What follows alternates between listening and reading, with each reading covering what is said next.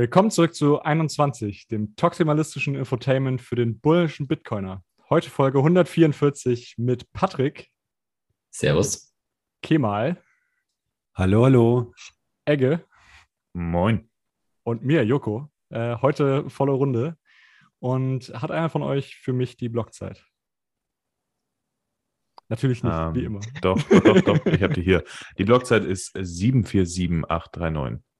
Und die Moskau-Zeit? Die Moskau-Zeit ist 4254. Nicht Okay. schlecht. Haben wir einen Wetterbericht oder kriegen wir Mhm. live einen? Selbstverständlich kriegen wir live einen Wetterbericht hin. Ähm, ist aber ziemlich langweilig, um ehrlich zu sein. Also äh, heute Mittag den ganzen Tag eigentlich über Mempool Clearings. Dann heute Nachmittag hatten wir einen kleinen Backlog von bis zu 6 VMB. War aber alles eigentlich den ganzen Tag über recht entspannt. Und äh, jetzt zum Abend hin haben wir nochmal einen großen, einen großen, also einen 6 VMB Spike gesehen. Das heißt, wer jetzt gerade eine Transaktion sendet, der muss schon so mit 10 Set pro V-Byte rechnen, sonst wird es ein bisschen eng mit einer schnellen Bestätigung. Aber man hat es ja in den letzten Tagen auch gesehen, wahrscheinlich heute Nacht dann wieder entspannt. Also äh, kein Grund zur Sorge. Ähm, das Netzwerk ist in der letzten Woche eigentlich ziemlich exakt so schnell gelaufen, wie es sollte. Äh, wir haben ähm, in den letzten sieben Tagen durchschnittlich sechs Blöcke die Stunde gehabt äh, oder 5,99, aber ich habe mal aufgerundet. Ähm, und dementsprechend sind wir im, Vergangen äh, im Vergleich zu letzter Woche wieder ähm, ein bisschen langsamer geworden, weil letzte Woche waren wir noch sehr schnell unterwegs. Das Difficulty Adjustment ist in knapp 100 Blöcken und statt den äh, letzte Woche vorhergesagten 5% äh, Difficulty-Anhebung werden wir wahrscheinlich aktuell nur 2,37% sehen. Also alles im grünen Bereich und ähm, genau, morgen, wenn ihr diese Folge hört, dann war das Adjustment wahrscheinlich auch schon. Hm? Aber krass, dass wir wieder eine Difficulty-Anhebung haben, ne? Ich hätte jetzt eigentlich bin jetzt noch davon ausgegangen, dass die Hashrate bzw. die Difficulty noch ein bisschen sinkt. Ja, wir sind, wir sind letzte Woche sind wir ja, äh, letzte Woche, also letzte Periode sind wir 5% runter und ähm, gerade so große Adjustments, die, die, also klar, hätte natürlich sein können, dass aufgrund der, der globalen Situation die Hashrate weiter sinkt, ähm, aber wahrscheinlich, ne, das- dadurch, das sind ja immer so Spikes und dann hast du ein Mhm. Adjustment, was vielleicht ein bisschen zu groß war und wenn man jetzt die letzte Periode und diese zusammenrechnet, sind wir ja immer noch 2,5 oder 2,7% äh, niedriger als vor zwei Perioden noch, also deswegen. Hm. Vielleicht sind das die äh, Ethereum-Miner, die sich schon darauf vorbereiten, jetzt zu Bitcoin zu switchen, weil, die- weil ihr ganze Hardware jetzt verkaufen müssen und sie Ja, jetzt Strom stimmt. zur Verfügung haben. Genau. Wäre möglich. Ich weiß Ja, nicht, ob es so stimmt, aber könnte sein. Würde, würde mich wundern. Aber alleine die Tatsache, dass irgendwie Hardware immer, also ASICs immer noch irgendwie vier, fünf Jahre brauchen, um äh, ihr Geld rauszubekommen. Also Return on Investment, das ist schon krass. Und das war's mit dem Wetterbericht. Alles klar. Dann würde ich mal vorschlagen, wir steigen direkt mal in die News ein. Und zwar äh, wus- wissen es ja wahrscheinlich einige von euch, und zwar war das Blocktrainer Community Event, hat am Wochenende stattgefunden. Und zwar war das in Mettmann bei Düsseldorf. Da waren ungefähr 500 Leute waren da. Also volles Haus. Das war da auch da schon, wo äh, letztes Jahr das Community Event schon stattgefunden hat. Und ja, äh, Joko, Egge und äh, ich waren da und äh, genau berichten euch, wollen euch ein bisschen berichten, so wie es war. Also ich fand, was man auf jeden Fall krass gemerkt hat, ist einfach, dass sich die, die Anzahl im Vergleich zum, zum letzten Mal extrem erhöht hat. Also da sieht man auch, Fall. obwohl es quasi ein Bärenmarkt ist, quasi im November letzten Jahres, wo das erste Event war, war ja quasi All-Time-High. Und jetzt haben wir quasi einen Preis, der deutlich niedriger ist und trotzdem ist es der Enthusiasmus da und die Leute sind bereit da. ja, es war komplett Hinzufahren, ausverkauft. Also Ja. es waren keine Tickets mehr übrig. Und was Ja. war da geboten an Programm? Es waren, gab ein paar Panels, ähm, es gab ein äh, paar ähm, Diskussionen. Also Ecke war äh, zum Thema irgendwie Tokenisierung von Unternehmen oder was war das, was war das genaue Thema, Ecke? es ging, es ging um das Fun Funding von, von äh, eigentlich Bitcoin-Startups, aber eigentlich, also ne, das macht ja gerade bei Tokenisierung, also von äh, Funding von, von äh, Krypto-Startups. Ähm, der äh, Holger war dabei, der, der sei kein Holger, Holger, ähm, hat quasi die Token-Seite vertreten und ähm, ich und der Julian von Relay haben so ein bisschen die traditionelle Funding-Seite äh, vertreten und darum ging's. Genau, und dann hat eine, ne, der Sadikus war da, hat über ähm, Bitcoin, äh, Bitcoin Security, also über Hardware Security sozusagen gesprochen. Mhm. Ähm, Mi Mikey, oder wie, ich, ich habe den Namen leider vergessen, äh, hat darüber gesprochen, wie Bitcoin, wie er Bitcoin-Unternehmen verkauft. Oder so Ah ja, ungefähr das richtig. Thema. Richtig, genau. Ja. Und dann War, war auf jeden Es Fall ein sehr interessanter Talk. Also den habe ich wirklich äh, genossen. Ähm, Panel zur Regulierung gab es noch. Also es war, war eine interessante Mischung aus, aus so schon spezielleren Themen, die dann halt tatsächlich auch, also ne, man hat ja oftmals auf, auf den Konferenzen hast du ja so viel diese Basic-Themen, ne? Und äh, gerade wenn du so zu der einen oder anderen Konferenz so gegangen bist, hast du irgendwann auch so ein bisschen, ne, dann, dann quälst quasi ein bisschen über. Aber das fand ich jetzt ziemlich cool, weil es halt tatsächlich Mhm. auch so richtig, ne, so wie gesagt, so Expertenpanels gab zu Themen, die halt nicht schon tausendmal diskutiert wurden. Ähm, Mhm. Oder vielleicht halt in der Extrem-Bubble schon tausendmal diskutiert wurden, aber halt nicht so in, auf so einer professionellen Ebene, sage ich mal.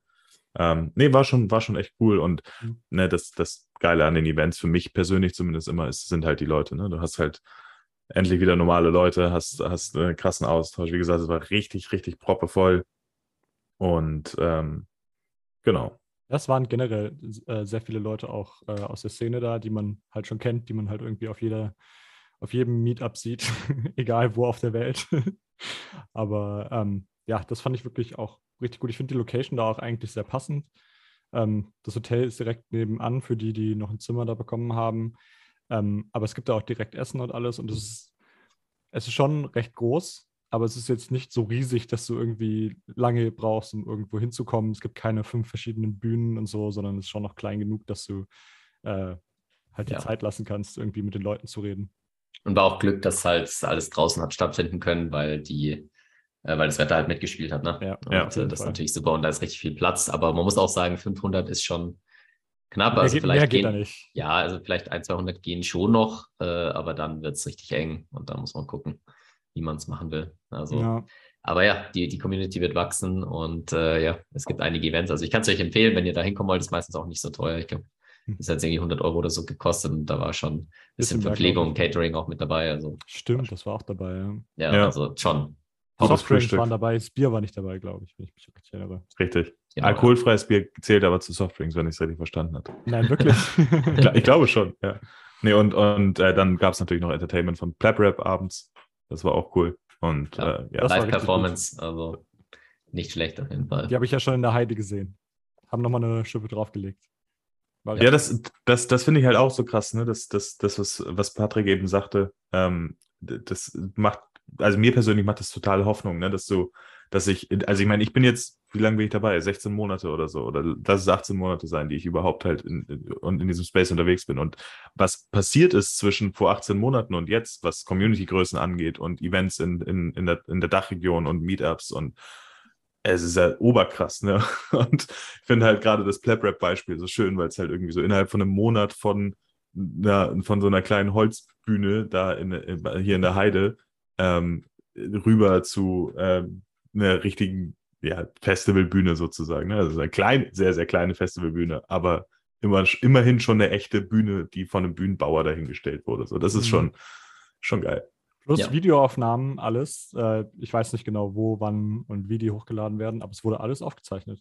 Ja, Richtig. Mit mehreren Block- Kameras und so. Also, Blocktrainer-Kanal. Äh, wann weiß ich allerdings auch nicht. hm. Ja, Und also, wie ist es so für Leute, die jetzt nicht zu dieser Szene gehören oder zu diesem Space?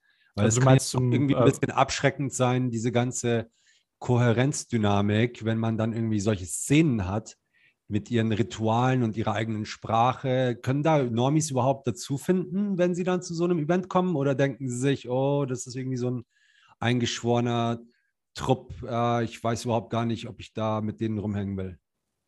Ähm, guter Punkt. Ich glaube tatsächlich, dass das Event schon für Einsteiger auch besser geeignet ist. Also ich meine, es ist auch das Blockchainer-Event, deswegen ist es auch mehr auch, ich sage mal, gegen so ein bisschen Einsteiger-Intermediate-mäßig ausgerichtet. Äh, Im Vergleich jetzt zum Beispiel so eher zur Zitadelle oder so, wo es wahrscheinlich schon so ist, dass die äh, eher Leute da sind, die schon länger dabei sind.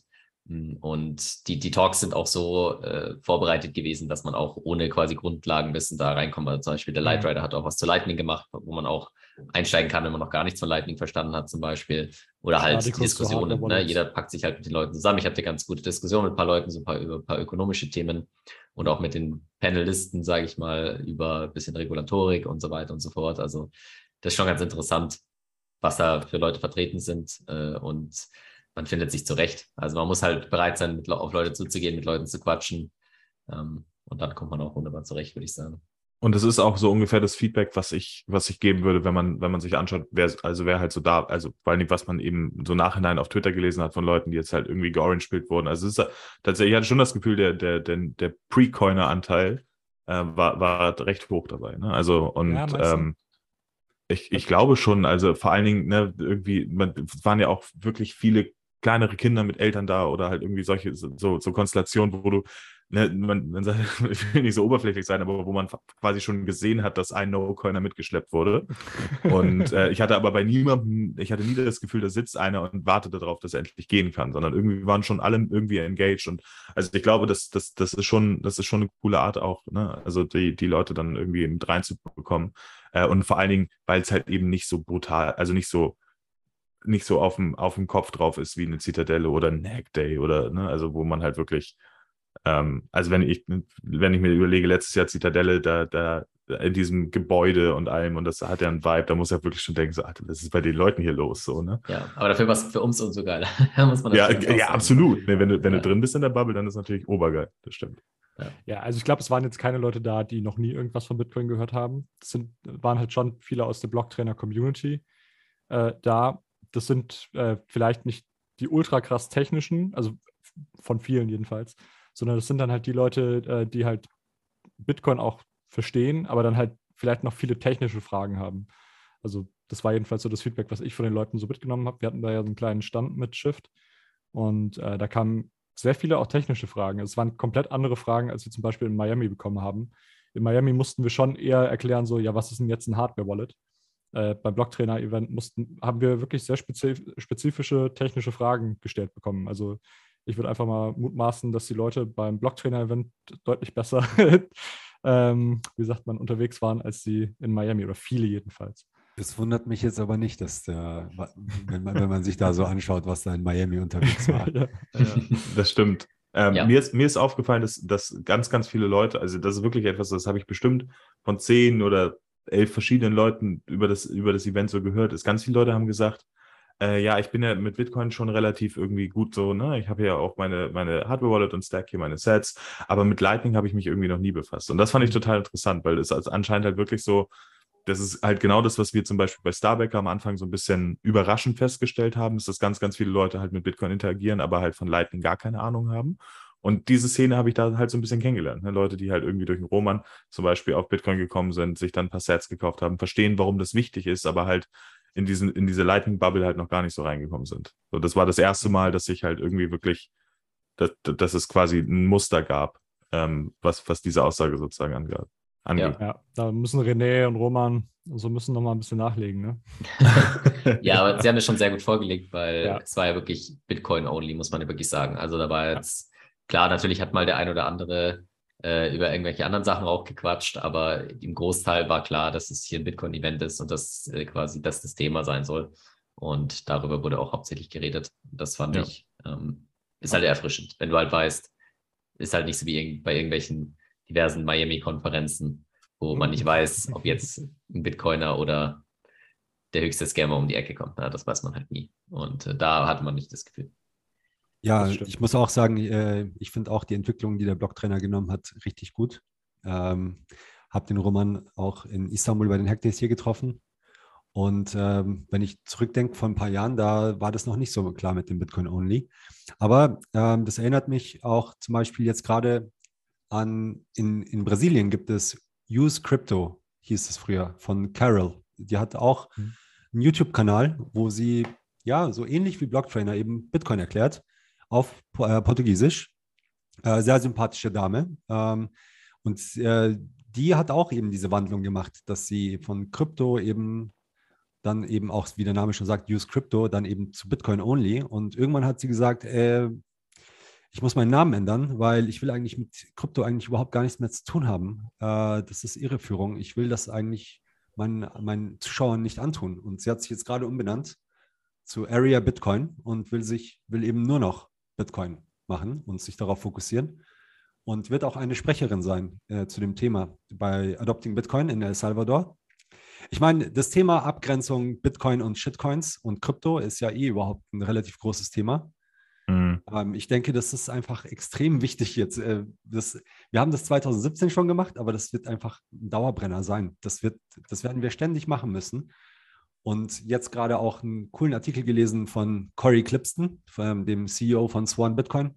Kam gerade groß raus in der New York Times. Ja, auch gelesen. Und also ist jetzt von der New York Times erwartet man ja nicht viel, ja, wenn es um Bitcoin geht. Aber das war jetzt mal so ein okayer Artikel. Ähm, hat sich wahrscheinlich Cory mal einen Journalisten gepackt, der einigermaßen okay war. Ähm, aber der, die Punkte, auf die er drescht, ist halt wirklich so, äh, Bitcoin ist halt die wahre Innovation, das Einzige, was dezentral ist. Und die anderen sind eigentlich nur kleine verkappte Startups, die illegal ihre Anteile herausgeben, äh, an der Börse vorbei, äh, unreguliert und äh, werden einmal pumpen und äh, danach sieht man die nie wieder. Und äh, so, und, und, und diese, diese Botschaft, ja, diese Nachricht, die hat sich noch nicht so weit verbreitet. Ähm, selbst nach fünf Jahren nicht. Auch wenn dieses Spiel tausendmal gespielt wurde, auch wenn Millionen von Menschen äh, schon irgendwie verbrannt wurden, die, das ist immer noch die Botschaft, die wir rezitieren müssen, leider, ja. So langweilig es auch ist. Und, es sind ja äh, immer andere Leute, die verbrannt werden. Es ist immer die neue Welle der ja. neuen Leute. Ja, es mhm. kommt eben immer wieder neue, genau, also Gut, manche Leute verbrennen sich auch mehrfach. also ich würde das jetzt, nicht, würde das nicht ja. so eingrenzen, aber ja, äh, generell ja. Ich denke, das Thema können wir auch gleich nochmal aufgreifen, äh, weil es ein sehr spannendes Thema ist. Da können wir auch gerne nochmal diskutieren. Vielleicht sollten wir halt vorher nochmal besprechen, die anderen Konferenzen. Äh, vielleicht gehen wir, vielleicht willst du zuerst das nochmal erzählen zur Adopting Bitcoin-Konferenz in El Salvador. Was ist das? Hat es schon mal stattgefunden? Äh, kann man da teilnehmen? Gib mal ein bisschen Überblick.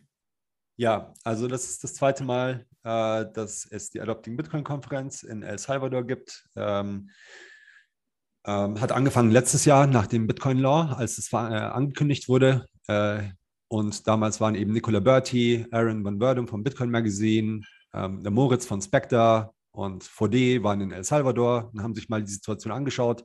Kann dieses Land das eigentlich überhaupt schaffen? Sind die bereit dafür? Und haben gemerkt ganz schnell nach Unterhaltungen, nee, da ist äh, nicht wirklich irgendwie äh, was vorhanden. Wie soll das funktionieren? Ja, irgendwie nach, nachträglich muss man sagen, ja, kein Wunder, dass irgendwie äh, die Regierung Chivo bauen musste, weil irgendwie äh, von, der, von der Wirtschaft her, von der von der Zivilgesellschaft her hat das irgendwie keiner auf die Reihe bekommen. Und da greift eben der Entschluss, dass man diese Konferenz in El Salvador macht, um eben Bitcoiner aus der ganzen Welt und die Expertise und die Community eben nach El Salvador zu holen, damit sich eben diese ganzen Leute vor Ort, ob das jetzt Educator sind, Unternehmen, Banken, Regulator, Politiker, äh, einfach alle, die eben mit Bitcoin dealen müssen, eben eine Möglichkeit haben, ähm, ja, es von den Leuten zu lernen, die es wirklich gut können. Ähm, also, und, und so ist eben diese Konferenz quasi entstanden als eine Non-Profit-Organisation ähm, oder Non-Profit-Event ähm, mit sehr günstigen äh, Ticketpreisen und ähm, damit eben sich die auch jeder leisten kann und jeder Zugang hat. Äh, für Salvadorianer, die ein niedrigeres Einkommen haben, gibt es nochmal äh, vergünstigtes Ticket, äh, das deutlich unter dem normalen, unter dem sowieso schon günstigen Ticket ist, also wenn man das mit anderen äh, Konferenzen vergleicht.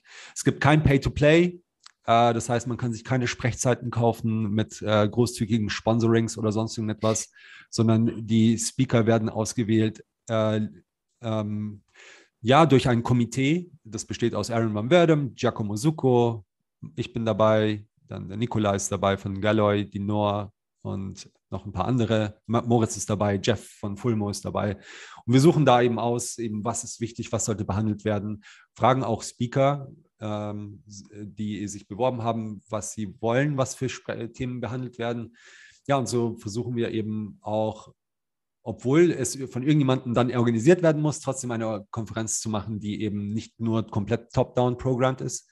Also es wird auch äh, zum Beispiel dieses Jahr eine Unconference geben, ähnlich wie bei den Hack Days, wo viele Leute eben Workshops proposen können, entweder schon im Vorfeld oder ad hoc, sowohl technisch als auch nicht technisch. Also da ist relativ viel geboten.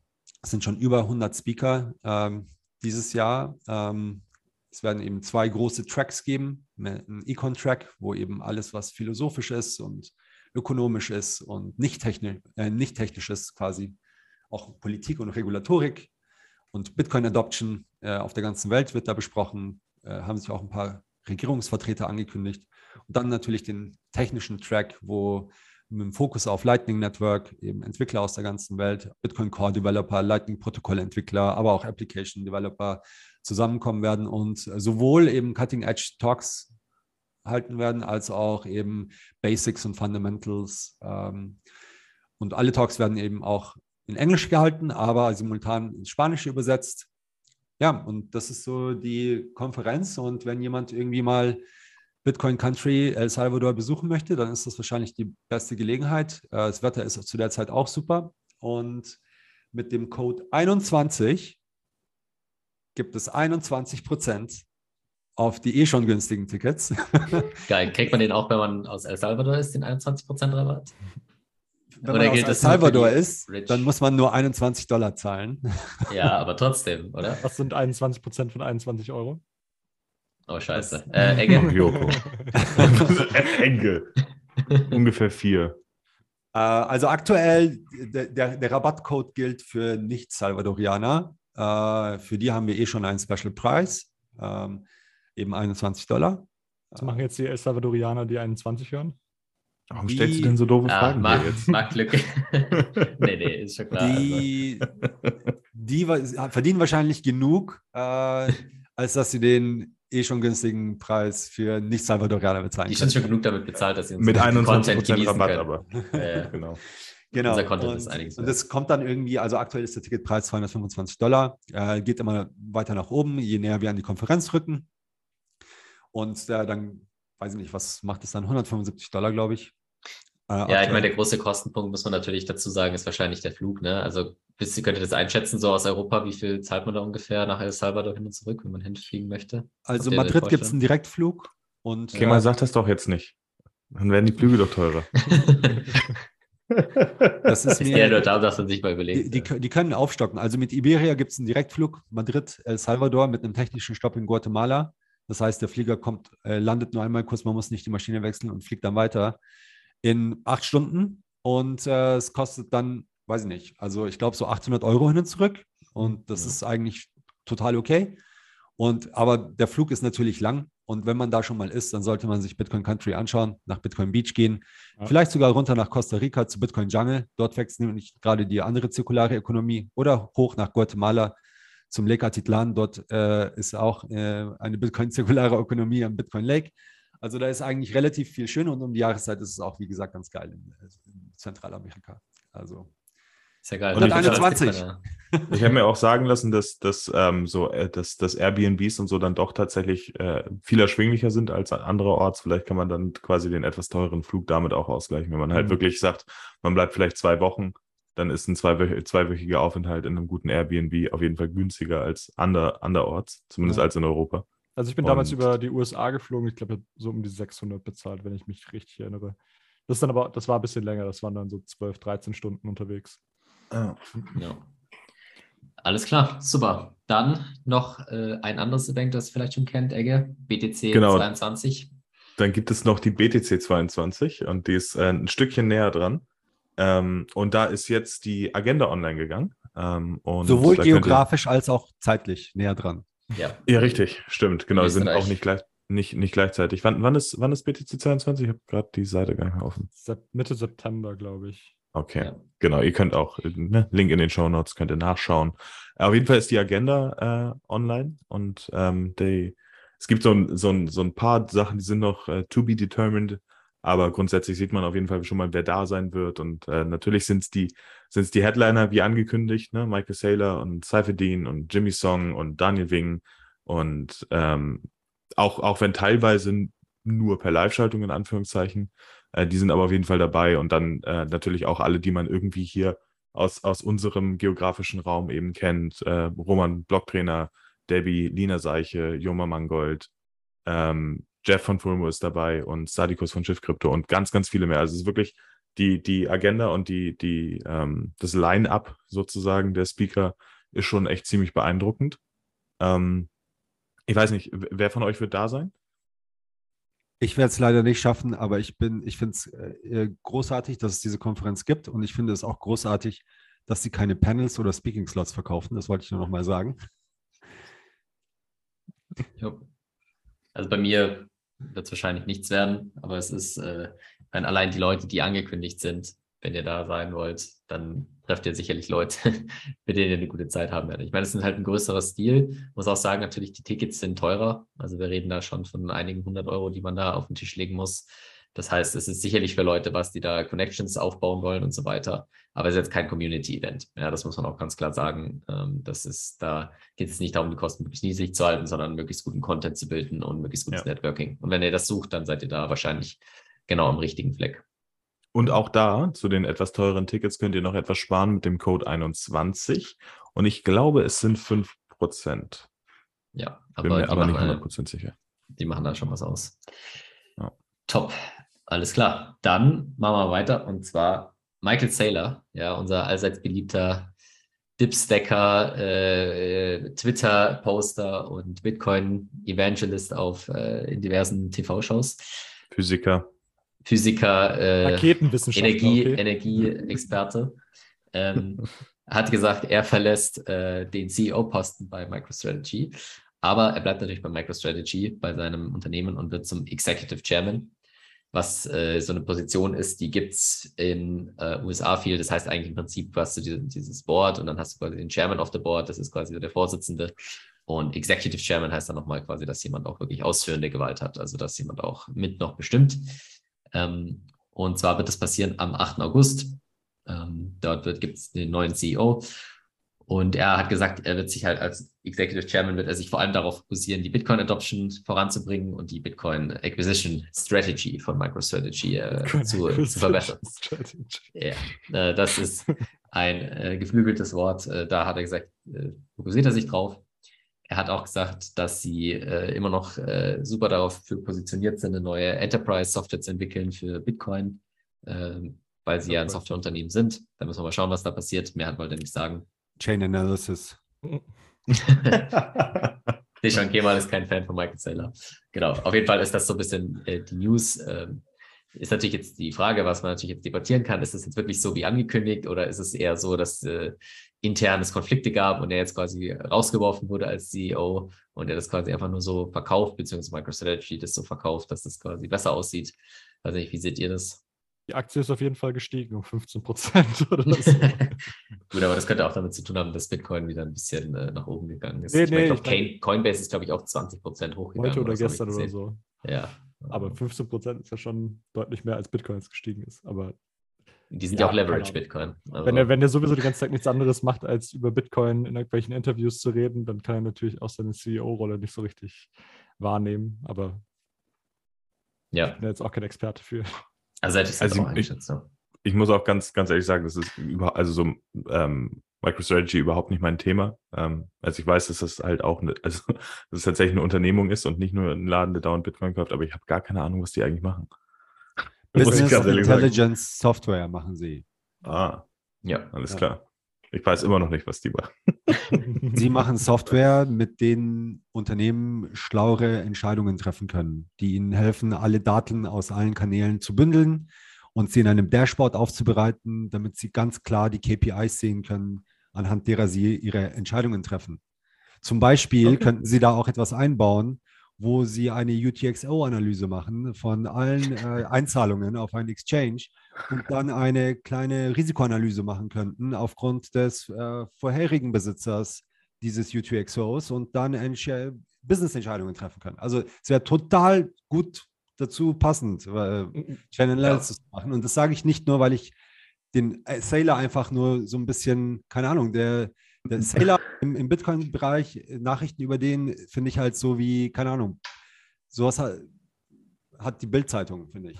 Ja, das ist so ihr, ihr, ihr, hört, Kemal nimmt heute erst äh, grundsätzlich einmal die Kontraseite des Gesprächs ein. ja, das ist, ja, so das ist wirklich wichtig. Also man darf hier nicht Gala, Nein, finde ich auch völlig fair. Völlig Gala, fair. Gala News, so Yellow Press nennt man das, glaube ich. Und aber kommen wir zur nächsten äh, News, weil die kommt ja, die kommt ja genau. Äh, ja, ja, Moment, Moment. Also ich hatte gesagt, das ist eigentlich eine ganz gute äh, Einschied nochmal, weil was er auch gesagt hat, ist, dass äh, für Sailor was äh, diese regulatorische, Klar, äh, regulatorische Klarheit sehr wichtig ist und dass er auch darum sich noch ein bisschen kümmern will. Und äh, dass einfach sehr viel quasi Scam in diesem Bereich ist, dass sehr viel, wo er auch viel darüber redet, ist eben, dass quasi diese ganzen Altcoins sich eigentlich äh, so ausgeben, als wären sie ähm, dezentral, aber in Wirklichkeit sind sie im Prinzip einfach Wertpapiere und müssten eigentlich unter die Wertpapierregulatorik fallen in den USA oder auf der ganzen Welt. Was eigentlich eine ganz interessante Debatte ist, weil diese Debatte gibt es ja in Bitcoin schon länger. Diese Debatte, ist es so? Das ist die Debatte eins Und ich glaube, das sind Bitcoiner relativ klar, dass sie sagen, ja, also wenn du wirklich Wertpapiergesetze konsequent anwendest, zum Beispiel zu sagen, gibt es jemanden, der diesen, äh, der diesen Coin kontrolliert, der großen Einfluss nehmen kann, eine kleine Gruppe, die auch den Supply vielleicht verändern kann und so weiter, so wie es halt bei Wertpapieren der Fall ist, ja, zum Beispiel bei Aktien, dann ist es, müsste es eigentlich darunter fallen. Ja, und da gibt es ja diverse Kriterien in den USA, in, in Europa und so weiter, unter denen das fallen würde. So, ich glaube, da sind sich die Bitcoiner relativ einig. Die Frage ist halt, wo sich die Bitcoiner ein bisschen streiten, und das können wir gerne noch ein bisschen diskutieren, das ist halt so, okay, das ist vielleicht so, aber ist es jetzt schlecht oder gut? Ja, in dem Sinne von, heißt es jetzt, der Staat sollte dort eingreifen? Ja, oder sind wir eher so, dass wir sagen, nein, der Staat sollte dort nicht eingreifen, der sollte sich eigentlich aus allem raushalten und gerade daraus, aus Investmententscheidungen, eigentlich sollten die Leute diese Entscheidungen selber treffen. Aber es ist halt so, dass man sagt, es ist einfach ethisch äh, falsch, beziehungsweise es ist einfach auch ähm, moralisch falsch, indem man sagt, also im Prinzip Betrug, weil du etwas verkaufst, was, was, was falsch ist. Ja, du lügst im Prinzip Investoren an und äh, verschaffst dir dadurch einen persönlichen Vorteil. Ja, das heißt also, es ist quasi, nicht unbedingt muss es reguliert sein, aber es ist aber klar, dass es verboten ist, in dem Sinne von, dass wenn du vor Gericht gehst, dass du dann auch eine Chance hast, deine Ansprüche durchzusetzen, was ja witzigerweise dadurch äh, durch die Regulierung ja nicht passiert. Also wenn du zum Beispiel wie in Deutschland hast du ja diese, diese Mika und so weiter, diese Regulierungen und dort sind ja Kryptoassets quasi alle ähm, in einen Topf geworfen. Da gibt es aktuell keine mhm. Entscheidung zwischen Bitcoin, Ethereum, Cardano, Dogecoin, was auch immer. Und das führt eigentlich eher dazu, dass du gerade gar keine rechtliche Möglichkeit hast, irgendwas zu machen, beziehungsweise es wird dir halt viel schwieriger gemacht. Ja, würde mich mal interessieren, was da eure Meinung dazu ist. Ja, es ist ja so diese alte Diskussion, ähm, Konsumentenschutz versus äh, Eigenverantwortung. Und ähm, wenn man libertär ist oder Bitcoiner ist, so sollte man eigentlich für Eigenverantwortung sein. Auf der anderen Seite äh, leben wir halt auch in, ja, es kommt halt immer dann irgendwie, diese, wir leben halt nun mal nicht in einer Welt, wo wir frei sind, ja, und wo es Regierungen gibt und die haben Gesetze und an die müssen wir uns halten. Aber immer dann, ja, wenn es darum geht, irgendwie diese ganzen Scams, so sollen wir dann sagen, oh nee, ja, eigentlich dürfen wir jetzt diese, die, die Einforderung, der, der, der, dass die Gesetze eingehalten werden und dass man jetzt diese SEC-Howey-Tests und so anwendet, äh, sollen wir nicht einfordern, ja, aber, aber nur dann nicht, ja. ist, ähm, ganz, ja, also ich, ich, ich weiß es nicht, keine Ahnung. Ich glaube, ich glaub, das, was du sagst, ist, ist ein ganz, also das, was du meinst, ist ein ganz wichtiger Punkt, nämlich ähm, eigen, also grundsätzlich immer pro Eigenverantwortung, also aus meiner, aus meiner Perspektive. Aber das Problem ist, wir leben in einer Welt, wo das nicht unbedingt geschult wird. Ne? Also wo ganz viele Leute einfach mit Eigenverantwortung nicht so viel zu tun haben. Und in dem Moment, wo diese Leute, die eben Eigenverantwortung nicht gelernt haben, in die Situation kommen, wo sie dann eben auf einmal doch selbst entscheiden müssen. Und das sehen wir bei ganz vielen Bereichen. Ja, das sehen wir, äh, ich meine, das, das, typische, das typische Beispiel von dem, vom Schüler, der eben in Deutschland aus der Schule kommt, auf einmal eine Steuer machen muss und gar nicht weiß, wie es geht. weil das einfach nie Thema war, weil einem, wird immer der Arsch abgewischt. Entschuldigung. Ähm, so, ne? Also Eigenverantwortung wird einfach nicht gelehrt und dann sagen wir ja, an der Stelle ist es dann aber doch wieder okay. Und das ist halt ähm, zum, zum, zum Thema Wertpapiere oder sollen die Leute jetzt selbst verantwortlich sein? Das, das haut halt ziemlich genau in diese Kerbe rein, in der wir, über die wir auch gesprochen haben ähm, auf dem auf dem Blocktrainer Community Event, weil da ging es ja darum, ne, sollten Startups zum Beispiel mit Tokens fanden dürfen oder sollte man doch lieber zu VCs gehen? Und ich bin halt ganz klar der Meinung, dass der Konsument nicht in der Lage ist, zu bewerten, was ist jetzt tatsächlich eine richtige Unternehmung, was ist keine Unternehmung, was ist jetzt hier ein richtiges dezentrales Projekt und was nicht, was ist nur Marketing, bla bla und was steckt wirklich dahinter. Und das können wir ja gerade für alle, die ein bisschen technischer in der Bubble unterwegs sind, äh, das, das zu verstehen, ist ja nicht so wirklich einfach. Also Distributed Ledger Technology und wie das alles funktioniert und was sind eigentlich die Kriterien, um halt wirklich so ein Projekt zu bewerten. Das, das äh, kann ja der, der 0815-Bürger gar nicht. Und dementsprechend finde ich es halt total seltsam. muss ich erstmal verbrennen, um das herauszufinden. Ja, oder, oder halt einfach wirklich viel Zeit dahin allokieren, das zu lernen und sich damit auseinanderzusetzen. Und das ist halt für, für Leute wie uns, die halt sagen, okay, das hier ist vielleicht mein Hobby oder mein Beruf oder was auch immer Bitcoin für einen ist, äh, ist das halt eine Sache. Aber für jemanden, der, für den es halt tatsächlich in dem Moment nur, in, nur in Anführungszeichen Investment ist, ähm, also ne, nicht, nicht auf einem professionellen Level, sondern einfach jemand, der sparen will, da wird es halt dann nichts. Ne? Ja, wobei also, man natürlich sagen muss, dass wenn du in dein, äh, in deine Investments weniger Zeit investierst als in deine Hobbys, ja, das ist, es ist leider so. Ja, das, das eigentlich sollte das nicht so sein, aber es ist so, weil du halt im Prinzip gezwungen wirst, irgendwo rein zu investieren, was das Ganze halt noch beheizt. Ne? Das ist halt auch so ein Punkt, den man, den man immer beachten muss. Also ich meine, ich hab, Ja, und so haben, ja. haben die Leute das ja auch gelernt. Also ich meine, es war jetzt in den, in den letzten Dekaden war es ja nicht anders. Also die, die, die Leute, die halt irgendwie auf dem Giro gespart haben oder in eine Lebensversicherung oder, ähm, oder äh, so Riester-Rente oder was weiß ich was, ähm, da hattest du ja auch nie die Möglichkeit, richtig reinzugucken. Es wurde halt gesagt, das ist jetzt so das Ding und das, hier, das sind die Konditionen und fertig. Du hast ja nie, du hast ja nie in, in, oder wenn du in, keine Ahnung, in die Telekom investiert hast, bist ja auch nicht hingefahren, hast gesagt, so, jetzt leg mal hier auf den Tisch, was macht ihr hier eigentlich so und wie läuft das hier alles so? Sondern die Leute haben gesagt, okay, das machen wir schon immer so und wir sparen da jetzt rein. Und wenn du mit der, mit dem Ansatz oder ich, ich lese halt irgendwie im Internet, wo sparen die anderen rein und da spare ich jetzt rein. Und wenn du mit dem Ansatz in Krypto kommst, hast du wahrscheinlich ein ziemlich großes Problem, weil da sind halt leider die lautesten oftmals die, also wahrscheinlich fragwürdigsten. Ja. Ich glaube, was hier in der Diskussion auch noch ganz interessant ist in dem Zusammenhang, ist, glaube ich, in den USA, in Deutschland ist man ja, weiß Gott, jetzt irgendwie nicht, wird man nicht zur Eigenverantwortung erzogen. Ja, das ist ja irgendwie Konsumentenschutz und, und äh, Kleininvestorenschutz und was weiß ich was. Das ist ja in den USA ein, ein bisschen anders. Aber selbst dort hat man jetzt gerade gesehen, Senator Warren und noch zwei, drei andere Senatoren haben einen äh, bösen Brief geschrieben an Fidelity Investments weil die dort für äh, diese 401k äh, Retirement Plans eben Bitcoin ähm, mit bis zu 20 Prozent, glaube ich, äh, anbieten. Ähm, also, dass man quasi 20 Prozent seines Retirement Plans in Bitcoin investieren kann. Ähm, und äh, also, das ist ja total vernünftig, ja, das wissen wir ja. Und, das, und Fidelity weiß es auch. Aber die Senatoren, die schießen volle Kanne dagegen und ähm, so viel zum Thema Selbstverantwortung. Und, und, und, wollen eben die Bürger in den USA davor schützen, dass sie äh, in Bitcoin investieren. Ähm, ja. Selbst in den USA. Ja. Also ich meine, also Joko, willst du? Nee, bitte. Ja, also ich hätte halt, meine Perspektive auf das ganze Thema ist halt so, ich bin schon jemand, der sagt, es sollte möglich sein.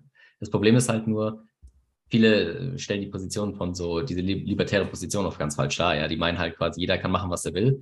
Aber so ist es ja nicht. Du hast ja auch in einem, also die meisten Libertären sind auch dafür, dass du halt ein gewisses äh, Rechtssystem hast, was aber natürlich äh, hauptsächlich durch dieses Common Law entsteht. Also, dass du halt zum Beispiel irgendein Problem hast mit jemand anderem, dann verklagst du ihn quasi vor Gericht.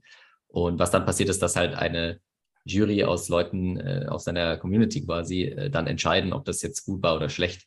Und dass es gar nicht so sehr fixe Gesetze gibt, sondern hauptsächlich dieses Gesetz erst entsteht durch Entscheidungen von Leuten, die quasi äh, dort sind und quasi einfach beurteilen, sehen sie das jetzt als äh, schädlich an oder nicht. Also bist du schuldig oder nicht und auch, und auch nicht nur das, sondern auch bestimmen, wie hoch ist jetzt der Schaden, der entstanden ist. Und es ist relativ klar, dass auch aus diesem Common Law heraus äh, entsteht, dass äh, wenn du Leute trügst, ja, oder wenn du, das ist ja nicht, ist ja nicht anders, wie wenn du auf dem Marktplatz stehst und sagst, äh, die Karotten sind äh, 30 Zentimeter lang, aber sie sind noch 15 Zentimeter lang, da hast du halt die, die andere Person angelogen, ja. Und äh, dann äh, ist es Betrug. Und dementsprechend hat der andere Anspruch auf Schadensersatz, beziehungsweise teilweise auch auf zusätzlich noch, äh, zusätzlich noch einen Schaden, der ihm entstanden ist. Aber welche Hausfrau kennt denn nicht den Unterschied zwischen 15 und 30 Zentimetern, bitte beim Möwenkauf? also. das, das ist die Sache. Ne? Also äh, das Ding ist halt, wenn du ein erfahrener Investor bist, ist es genauso offensichtlich wie dieser Unterschied. Ja, dass wenn jemand ja. halt 20 Prozent Rendite äh, äh, verspricht äh, oder ein Prozent pro Tag oder komplett absurde Sachen, dann ist jedem klar, dass das natürlich absolut Betrug ist und Schwachsinn. Aber wenn du halt noch nie das gesehen hast, ja, und ich weiß, wie lange ist überhaupt 30 Zentimeter und hast auch keinen Maßstab und weißt fast keine Ahnung, mhm. dann kann es halt passieren. Ja, und dann ist es halt einfach Betrug und dementsprechend äh, wird es auch geahndet. Ja, und so bin ich halt eher der Fan. Und ich glaube, dass diese ganzen Sachen, dass diese Regulierung das eigentlich schlimmer macht, weil sie quasi Sachen, die, die äh, eigentlich äh, sich, wo sich ganz normal etablieren würde, dass es illegal ist, einfach dadurch, dass jemand die verklagen würde, äh, wird nicht passier äh, passiert nichts, sondern das ist halt irgendwie ein regulatorisches Framework und ist dann sogar legal. Und das finde ich halt ein bisschen problematisch an der ganzen Geschichte. Ja, also ich finde nicht, man, also was es schon gar nicht bedeutet, ist, dass man dem Ganzen, also das ist ja auch so eine, so eine kompletten Strom den manche aufmachen, so, dass äh, irgendwie der, die libertäre Ideologie ist, so dass jeder machen kann, was er will, ohne dafür kritisiert werden zu dürfen. So. Und das, das sagen sie dann. Das ist eine freie Ideologie, oder? Äh, der auch nicht. Also das ist nee? komplett halt die Fehl, das ist eigentlich äh, Quatsch. Kompletter Blödsinn, sondern im Gegenteil. äh, gerade diese libertäre Ideologie lebt ja davon, dass jeder jeden kritisieren darf, äh, ohne dafür auch zur Rechenschaft gezogen zu werden. Ähm, und äh, gerade hier ist es halt besonders wichtig, halt zu sagen, ja, es ist deine Freiheit, das anzubieten und Leute quasi in dem Sinne erstmal äh, zu betrügen. Ja. Andererseits ist es aber auch so, dass du halt dann damit rechnen musst, kritisiert zu werden oder auch verklagt zu werden und dann äh, eben, dass Leute aus deiner Community halt über dich richten werden. Ja, so ist das halt. Ähm, und da, das würde ich, so würde ich das zusammenfassen. Also ich meine, das ist eine ganz interessante Debatte und die wird uns auch weiterhin verfolgen. Und ich denke, da wird sich auch noch, wird sich auch noch was tun. Ja, und ich glaube, dass der Sailor da schon einen Punkt hat. Machen. Ja, safe. Also, also ja. Leute, äh, was ihr mitnehmen könnt, wenn jemand erzählt, dass seine Möhre 30 Zentimeter lang ist, dann misst nach. Vielleicht ist sie 50. Richtig. genau. Äh, genau, da kommen wir auch schon äh, zum nächsten Punkt. Und Wo wir schon bei Gerichtsverhandlungen sind. Ja, richtig. Rechenschaft ziehen. Oh, Gerichtsverhandlungen. Überleitung. Oh, Gerichtsverhandlungen. Unglaublich. Was, lange Hand geplant, 20 Minuten vorher. Nee, also äh, Craig Wright und äh, Peter McCormack. Äh, da wurde das Urteil gesprochen in, den, in dem Gerichtsprozess, den die hatten. Vielleicht haben es einige von euch, die schon länger dabei sind, verfolgt. Das geht ja, der ganze geht ja schon 2018.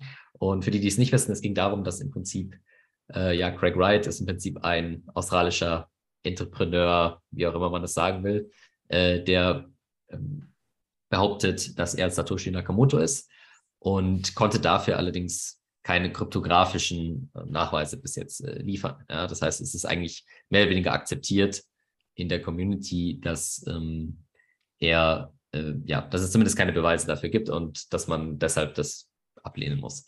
Und dementsprechend äh, war es so, dass äh, er auch sein, den, Bitcoin-Fork sich promotet hat, erst Bitcoin Cash und dann Bitcoin SV. Und das ging schon 2018 rum, war das ja schon. Und da hat dann Peter McCormick, ein bekannter Bitcoin-Podcaster, auch, ich glaube, der den größten Bitcoin-Podcast tatsächlich der Welt, hat äh, ähm, ja dann auf Twitter diverse Tweets rausgehauen und gesagt, dass äh, Craig Wright ja ein Betrüger ist und dass er Leute abzieht und so weiter. Und äh, auch in diversen Podcasts, in diversen YouTube-Videos hat er das gesagt. Und dann hat äh, Craig White gesagt, äh, ich verklage dich jetzt auf Verleumdung. Das geht äh, auf jeden Fall in, in den UK, wo äh, der Craig White ansässig ist und äh, hat Schadensersatz von ihm gefordert. Die Verhandlung ist ganz interessant, also man, das Urteil ist auch online, kann man sich gucken. Im Prinzip, was herausgekommen ist, ist, dass äh, im Prinzip der Wright im Prinzip technisch gesehen Recht bekommen hat. Ja? Allerdings wurde halt der Schaden auf einen Pfund festgesetzt und auch wichtig zu, was viel wichtiger ist als dieser Schaden, sind die Anwaltskosten. Weil man geht davon aus, muss man davon ausgehen, was man so gehört hat von den Leuten, ist, dass ungefähr dieses Verfahren eine Million Pfund gekostet hat für jede Seite, also massive Summen einfach. Und hätten sie äh, noch ein komplizierteres Trial gehabt, also das war jetzt, glaube ich, nur, dass der Richter entschieden hat, aber du hättest es auch viel länger machen können mit einer wirklichen Jury. Und dann hätten wir von ein, zwei Wochen gesprochen, ein, zwei Wochen Gerichtsverhandlung. Und da ist es schnell mal bei fünf Millionen Pfund oder so. Ja, und diese Ressourcen waren einfach nicht vorhanden, das Risiko zu hoch.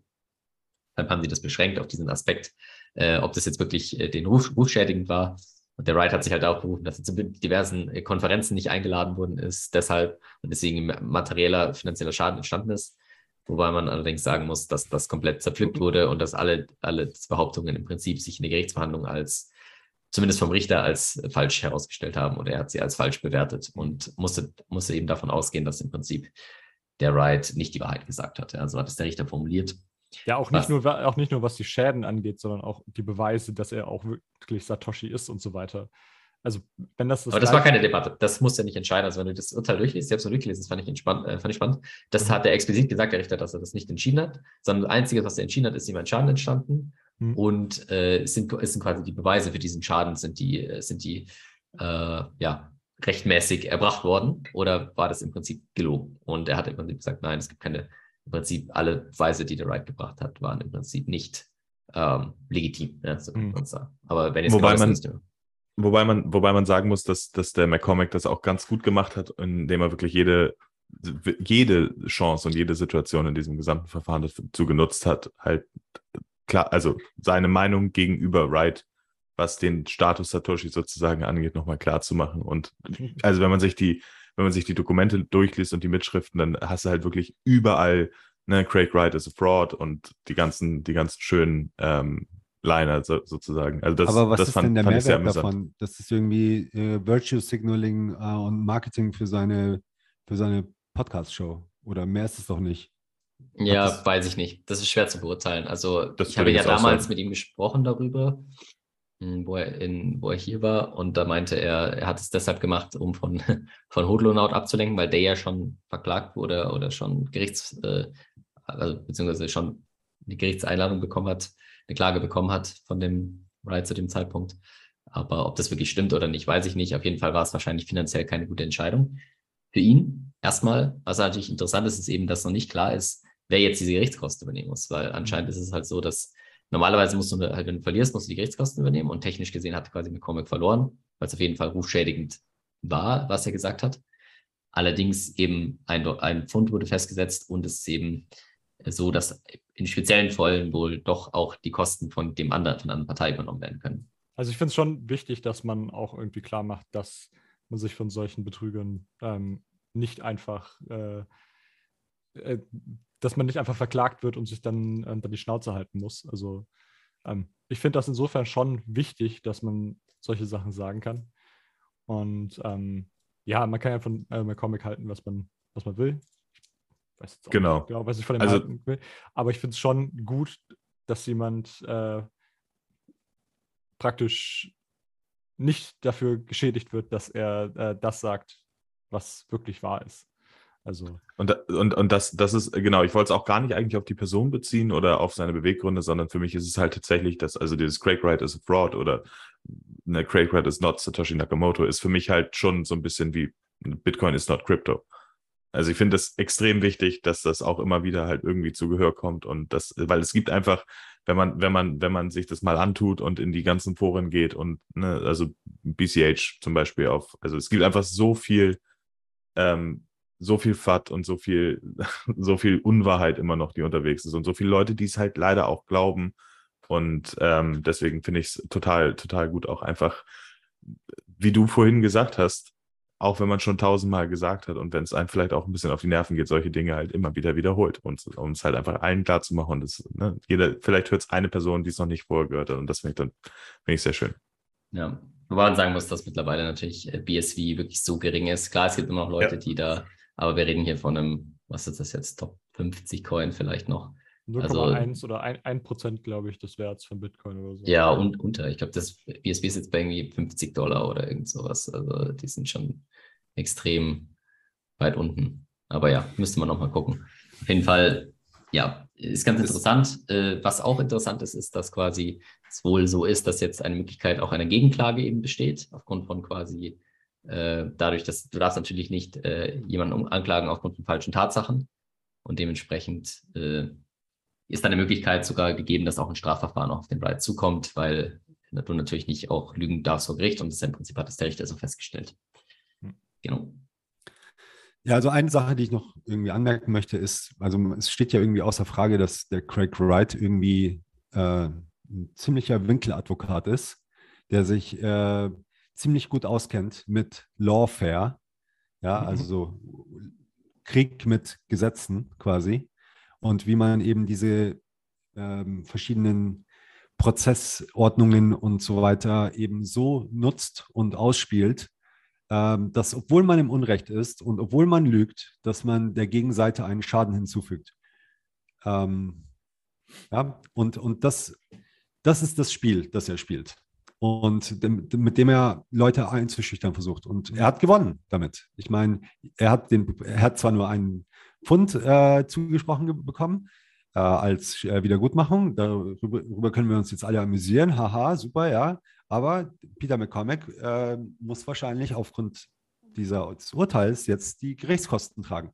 Und der wird sich das, und der Hodler-Note, wenn der gewinnt oder verliert, keine Ahnung, das gleiche Spiel, ja. Und die psychische Belastung, die auf einem lastet, die ganze Zeit mit dieser Drohung, dass du da so, eine, so, ein- so ein Millionär, Milliardär mit äh, Tausenden von Anwalten irgendwie monatelang, der gegen dich arbeitet, der Bounty Hunter auf dich aufsetzt und, äh, und in jedem hintersten Eck alles über dich durchsucht und versucht, gegen dich zu verwenden, um dir eins reinzuwirken, um einfach ein Statement zu machen, obwohl er Unrecht hat.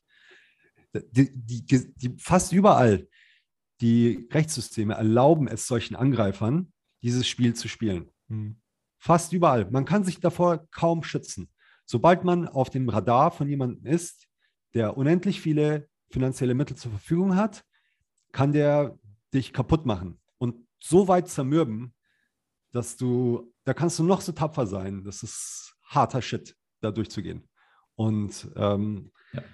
und ja, also ich, äh, ich weiß nicht genau, was es hier zum Beispiel jetzt zu feiern gibt. Ich bin froh, dass es jetzt für Peter McCormick vorbei ist. In 40 Tagen oder so ist, glaube ich, Hodlonaut dran. Ähm, der hat dann seinen Prozess. Ähm, ja, mal gucken. Ja, der hat sogar zwei. Der hat einen in Großbritannien und einen in Norwegen. Äh, Aber wurde da nicht die Zuständigkeit ähm, eben mm -mm. in Norwegen behalten? Mm, nee.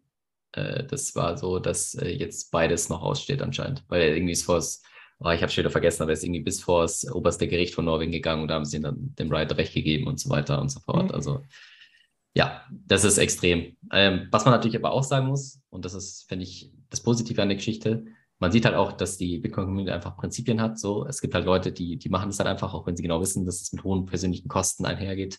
Ich meine, und dass natürlich auch viele anonyme und nicht anonyme Sponsoren gibt, sage ich mal, die bereit sind, solche, solche Sachen auch zu unterstützen. Ja, also gerade bei Rootloadout und so, da ist ganz klar, dass wahrscheinlich 95 Prozent des Fundings nicht jetzt von ihm selbst äh, kam, kann er sich auch gar nicht leisten, sondern halt von äh, Sponsoren und ähm, Unterstützern. Aber auch, auch ganz interessant zu sehen, er hat ja auch zum Beispiel Adam Beck oder Roger Ver und so auch verklagt. Und was halt die ja gema einfach gemacht haben, die haben ihn quasi einfach geblockt, ignoriert hm. und dann hat er auch den, die Sachen fallen lassen. Das heißt, man sieht auch, worum es ihm halt geht wahrscheinlich und das ist äh, einfach die Aufmerksamkeit zu bekommen. Ja, und ähm, ja, in gewisser Weise gelingt ihm das natürlich. Andererseits muss man auch sagen, dass es natürlich finanziell keineswegs erfolgreich war, hm. insgesamt diese ganze Dinge. Obwohl man es natürlich nicht hundertprozentig sagen kann, aber. Ja, es wird sich zeigen, wer die äh, Anwaltsgebühren und Gerichtskosten. Ja, ist noch nicht ganz klar. Ja. Genau. Also gut, sieht, aktuell sieht eher so aus, als müsste das McCormack zahlen, aber naja, schauen wir mal. Wir halten euch auf dem Laufenden. Genau. Gut, wo wir uns auch auf dem, wo wir euch äh, auch auf dem Laufenden halten wollen, ist ähm, der äh, Security Incident, den wir letztens bei äh, uns bei Shift Crypto hatten. Ähm, es ging ja letzte Folge mit äh, Lawrence und Las Miranda, ging es schon so ein bisschen darum. Ähm, sind alle Leute schon informiert. Also keine Angst erstmal, jeder, der äh, eine Bitbox hat. Ähm, erstmal, was, was ist passiert? Also äh, bei uns bei Schiff benutzen wir für unsere Newsletter und für unsere Shop-E-Mails benutzen wir einen E-Mail-Provider. Ist äh, ganz normal, das macht äh, eigentlich jeder so, der einen Newsletter raussendet, der ganz viele tausende Empfänger hat. Ähm, das geht leider auch nicht wirklich einfach anders. Das Problem ist nämlich, wenn du jetzt, wenn du eine große Firma bist und sehr viele Leute äh, anschreiben willst mit einer E-Mail, dann kannst du nicht einfach bei Google Mail oder so reingehen und sagen, ich will jetzt an 5000 Leute was schicken mit deiner eigenen Domain oder mit deinem eigenen E-Mail-Client, sondern ähm, du musst einen E-Mail-Provider benutzen, weil wenn du eine hohe Anzahl an E-Mails einfach raussendest, zum Beispiel ein Newsletter, dann kann es sein, dass deine Domain geblacklistet wird. Das heißt, äh, da denkt einfach, äh, denken die ISPs, das ist Spam. Äh, die sagen, äh, hier, da gehen ganz viele E-Mails raus, den, die Domain kennen wir nicht. Und dann delivern die einfach die E-Mail nicht an den Kunden oder an den Newsletter-Empfänger. Ähm, deswegen benutzen wir letztendlich einen E-Mail-Provider. Das macht aber eigentlich jeder Newsletter so, mit dem, äh, bei dem ihr euch äh, anmeldet. Ähm, jetzt war es bei uns so, dass wir vor ein paar Tagen äh, einfach keinen Zugriff mehr zu unserem E-Mail-Provider hatten. Und äh, wir haben uns schon gedacht, ja, wahrscheinlich ist es so, dass wir einfach, äh, weil wir heißen ja Shift Crypto, dass die einfach gesagt haben, ja, äh, mal wieder, wir machen keine Newsletter mehr für irgendwelche Krypto-Unternehmen, dachten wir uns. Und ähm, haben dann erstmal gewartet, bis wir von denen zurückhören. Ähm, unser E-Mail-Provider äh, war Active Campaign. Und da haben wir erstmal nicht zurückgehört. Wir haben äh, ein bisschen warten müssen, bis wir was gehört haben. Und dann haben wir von äh, deren äh, Security-Team zurückgehört.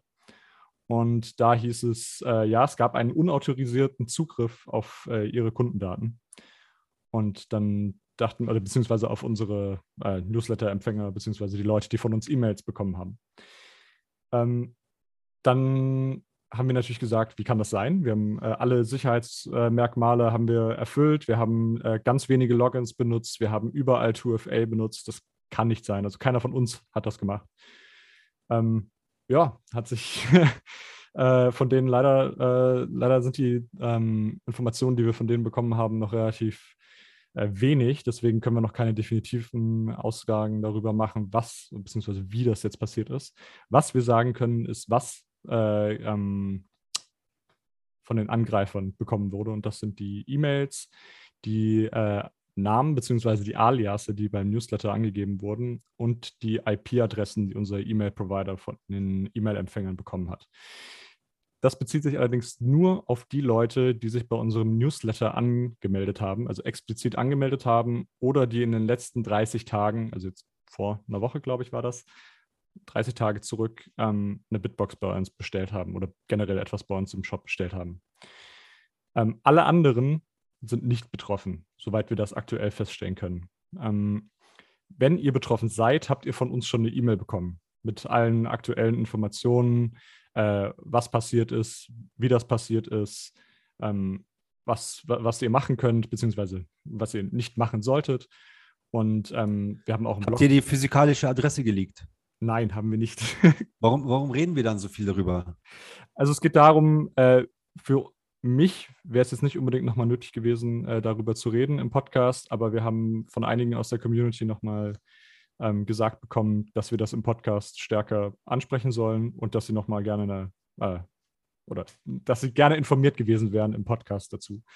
Äh, weil, sie, weil, sie, meinten, wir haben Ledger so stark äh, kritisiert und äh, Shift halt nicht. Ja, das, und da muss man das sagen, ist vor allem der halt, Punkt, ja. ja äh, hallo Leute, sagen, Ledger hat die physikalischen Adressen geleakt, Leute. Da können Leute aufmarschieren mit der Pistole, können Kinder entführen und, äh, und die Frau vergewaltigen. Weißt du, was haben Sie hier? E-Mail-Adresse? E-Mail-Adresse und, und äh, Alias und IP-Adresse. IP ich weiß nicht genau, ist das die IP-Adresse, mit der man die E-Mail mal geöffnet hat oder so. Das kommt dann ein bisschen auf Active Campaign an. Aber es ist nicht die physische Adresse, es ist nicht die Telefonnummer, es ist okay, nicht also für mich sind es Welten dazwischen, die da liegen. Sorry. Ja. Also ich will jetzt nicht irgendwie das kleinreden, ja, also ist natürlich uncool, aber auf der anderen Seite, ich verstehe es selbst, ich arbeite bei Gallo im Marketing und wir machen auch ja, man, man du willst E-Mails, Newsletter verschicken, es geht halt nur mit einem Third Party. Aber ich finde, da sollte halt auch einfach nicht mehr Information sein, als sein muss, damit man das machen kann, was man damit machen will. Und das, genau so haben wir es ja auch gehalten bei uns. Genau, und das, danach hört sich auch an. Also bitte, wer, wer hier irgendwie Ledger mit Shift Crypto Incident vergleicht, der hat keinen Plan von gar nichts und äh, sollte die Klappe halten. Ja, also gut, kann man, kann man wirklich so sagen. Also das ist halt ganz was anderes. Ich meine, die, die Basics wurden eingehalten. Ähm, natürlich ist es, ist es Mist, ja, und äh, das ist, ja, das Risiko hat man. Und da kann man sich wahrscheinlich auch selber einfach kaum dagegen schützen. Das Einzige, was du machen kannst, ist halt einfach eine E-Mail-Adresse zu verwenden, die äh, nicht auf deinen Namen zum Beispiel rückschließen lässt. Ja, dann bist du schon mal nochmal deutlich weiter. Und was man auch machen kann, ist natürlich VPN verwenden und dann hat man auch nicht die richtige IP-Adresse. So, also wenn, wenn ihr das gemacht habt, dann seid ihr quasi komplett raus. Das Einzige, worauf ihr dann noch achten müsst, ist halt Phishing-Mails, aber da müsst ihr generell hm. aufpassen, Apropos dass halt nicht irgend, irgendwas äh, bekommt, wo dann drin steht, Achtung, äh, eingeloggt oder was auch immer und dann geht ihr auf irgendeine Website, die nicht die richtige Website ist von der wirklichen Firma und gebt dort eure Daten ein. Ja, dafür müsst ihr mal aufpassen. Ja, es kamen ja jetzt schon sogar äh, Phishing-Mails äh, von äh, blockchain.com äh, sogar einen Tag, nachdem wir äh, das reported haben, wenn ich mich richtig erinnere. Ähm, und da war allerdings das äh, Verwirrende. Einmal kam eine Phishing-Mail, die sofort bei allen auch schon im Spam landete, weil die einfach irgendwo hin verlinkt hatte, was überhaupt nichts mit der Domain zu tun hatte. Andererseits kam die Mail direkt von blockchain.com. Und das ist uns auch erst später aufgefallen, weil die nämlich ähm, äh, weil die natürlich bei fast jedem direkt im Spam gelandet ist. Da stand dann irgendwie neue Login detected bei blockchain.com Wallet und äh, alle anderen meinten, oder 99 Prozent der Leute meinten, ich, ich habe kein Blockchain.com Wallet. Und äh, dann war das relativ klar, dass das mit unserem, ähm, mit dem Leak bei Active Campaign zu tun hatte. Und dann kam aber ein paar Tage später nochmal eine Mail von auch von blockchain.com und die landete nicht im Spam-Ordner. Und da haben sie sich auch für einen ähm, Security Incident bei ihrem E-Mail-Provider äh, entschuldigt. Das heißt, im Umkehrschluss für uns sieht es aktuell so aus, als gäbe es einen oder gab es einen Security Incident bei äh, dem Anbieter von Blockchain und bei uns. Das heißt, dass jemand äh, unsere äh, E-Mail-Listen genommen hat und über blockchain.com angeschrieben hat. Da frage frag ich mich natürlich, da hätte man auch ganz andere Sachen schicken können, wenn man Zugriff auf den blockchain.com E-Mail-Provider hat. Aber mal abgesehen davon. Ähm, Ja, wir haben äh, Blockchain.com angeschrieben, ähm, haben bisher noch nicht zurückgehört und äh, warten jetzt ein bisschen auf äh, Rückmeldung da. Auch von Active Campaign warten wir noch auf neue Informationen. Wir updaten unseren Blogpost zum Thema äh, regelmäßig mit allen neuen Informationen, die wir haben. Also wenn ihr da noch irgendwelche Fragen habt, gerne äh, an unsere E-Mail-Adresse, an mich persönlich oder äh, in unseren Blogpost schauen, da stehen immer die neuesten Informationen drin. Das, das mit dem, mit dem, ähm, dem Blockchain.com-Ding, das, äh, wir hatten ja auch am Wochenende kurz drüber gesprochen. Ich, ich kriege jetzt ja E-Mails von denen. Also ich kriege jetzt ja, ich krieg jetzt ja Marketing-E-Mails von Blockchain.com seit diesem Leak und auch nur auf der Adresse, die betroffen war. Und ähm, also das äh, halte ich, ne, das ist natürlich jetzt eine reine Mutmaßung, aber das wirkt für mich halt tatsächlich auch so, als hätten, als hätte jemand Zugriff gehabt auf den, auf den äh, Newsletter-Provider von blockchain.com und hätte einfach die, die, die Contact List erweitert um geleakte E-Mail-Adressen. Und jetzt bin ich anscheinend in der, in der Contact-Liste. Ich weiß nicht genau warum. Oder ob Also- Blockchain die nicht cleart, aber so wirkt es jetzt halt auch so ein bisschen so, als, so, als wäre meine geleakte E-Mail-Adresse importiert worden. Ja, und wahrscheinlich ist jetzt halt da- einfach noch im Verteiler. Ich glaube, du bist jetzt einfach bei denen auf der Marketingliste drauf, nachdem Genau. die einmal eine Mail an dich geschickt haben. Äh, Genau. Das haben wir denen jetzt aber auch schon geschrieben und wir haben sie gebeten, einfach alle Leute aus unserer Liste, die sie angeschrieben haben, weil das werden sie ja wissen, wer das war, weil sie sie ja schon mal angeschrieben haben, Ja. äh, bitte aus ihrer Marketingliste zu löschen. ähm, ja, das, also wir wollten Eure Daten bei blockchain.com in der Marketing-Software gelandet, das verstehe ich. ich ja jetzt nicht über den Angreifer scheinbar. Ja, wahrscheinlich. Also der hat, die hat sich, wurdet, ihr von blockchain.com angegriffen oder hat, also, oder hat der Angreifer eure Daten Das ist jetzt geklaut, hier Verschwörungstheorie. Ja, wir wollen hier- verkauft?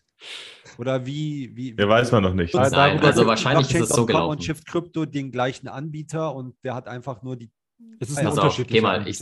Genau. Ich glaube, es läuft so. Da gibt es halt Leute, also das müsst ihr auch, ist auch für euch persönlich auch wichtig, auch so mit so SIM-Swaps und so. Das Problem ist halt meistens, der Mensch ist meistens die Schwachstelle in solchen Unternehmen. Weißt du, was die dann machen, ist ja nicht, die nehmen da keinen extrem komplizierten Hack und äh, hacken sich dadurch 30 Server und äh, so wie ihr es in irgendwelchen Filmen äh, seht, wo dann irgendwelche grünen Zahlen Drei Zero Days. Ja, genau. Das ist natürlich vollkommener Quatsch, sondern was im Normalfall passiert, ist, dass halt jemand einfach anruft und sagt, er gibt sich als die Person aus von der Firma. aus. Hallo, hier ist Shift Crypto. Könnte ich bitte mal, ich komme nicht mehr in meinen Account rein. Genau, also das ist eine gute Kann- Kannst du Impression. mir mal mein 2FA zurücksetzen, bitte? Ja, bitte, machen wir gerne. Danke, supi, ihr seid die Sag's- Besten. Sagst du mir bitte noch deine neue E-Mail-Adresse? Genau, also wenn ihr das testen Info wollt, at blockchain.com. Not a, not a hacker at gmail.com. genau. Und das passiert halt einfach, dass die Leute das auch vergessen. Und wahrscheinlich ist 99,9 Prozent davon einfach legit, ja. Mhm. Legit Support-Anfrage, aber manchmal ist halt dann sowas dabei. Und das Ding ist halt, diese E-Mail-Provider sind halt nicht für dieses Level an Security einfach ausgelegt. Das muss man halt einfach sagen. Das heißt, äh, ja, da gibt es ja was zu holen, weil ob ihr jetzt in der Newsletter von irgendeinem Game drin seid oder so, das interessiert ja keine Sau. Ne? Das, ist- das ist halt nichts wert, diese E-Mail-Adressen. Aber sowas ist halt was wert. Und dementsprechend gibt es wahrscheinlich halt einfach keine wirklich Anbieter, die das extrem gut machen. Das muss man einfach so sagen. Das heißt, als User, wie gesagt, man kann sich schützen, man trägt sich entweder nicht ein, wenn man sich einträgt mit irgendeiner anderen E-Mail-Adresse oder halt möglichst äh, keinen echten Namen angeben, irgendein Pseudonym verwenden und dann wisst ihr auch, wenn ihr in irgendeinem Leak seid oder so. Ja. Und dann ist auch kein Problem, weil dann ist irgendwie diese E-Mail-Adresse irgendwo, aber das interessiert dann auch nicht. Und ihr wisst sogar wahrscheinlich, dass es sogar Spam ist, weil ihr die E-Mail-Adresse sonst nirgends benutzt. Also, das ist top. Gut, Genau, dann. also wir wollten es, wie Ja. gesagt, einfach nur noch mal angesprochen haben, weil ein paar Leute kritisiert haben, dass wir hier noch nicht genug darüber gesprochen haben, beziehungsweise ja, Jetzt ab- schon. hätten wir das Thema. Aber ist auch gut für euch zu wissen, eben, wie gesagt, wie könnt ihr, da, wie könnt ihr euch schützen und generell Tipps sind ja sowieso generell, gebt niemals euren Seed irgendwo online ein, geht den nur immer in eure Hardware-Wallet ein. Ja, wenn, und schaut, wenn ihr eine E-Mail bekommt, die ein bisschen komisch aussieht, schaut, kommt die wirklich vom richtigen Absender, macht es Sinn, wo geht der Link hin?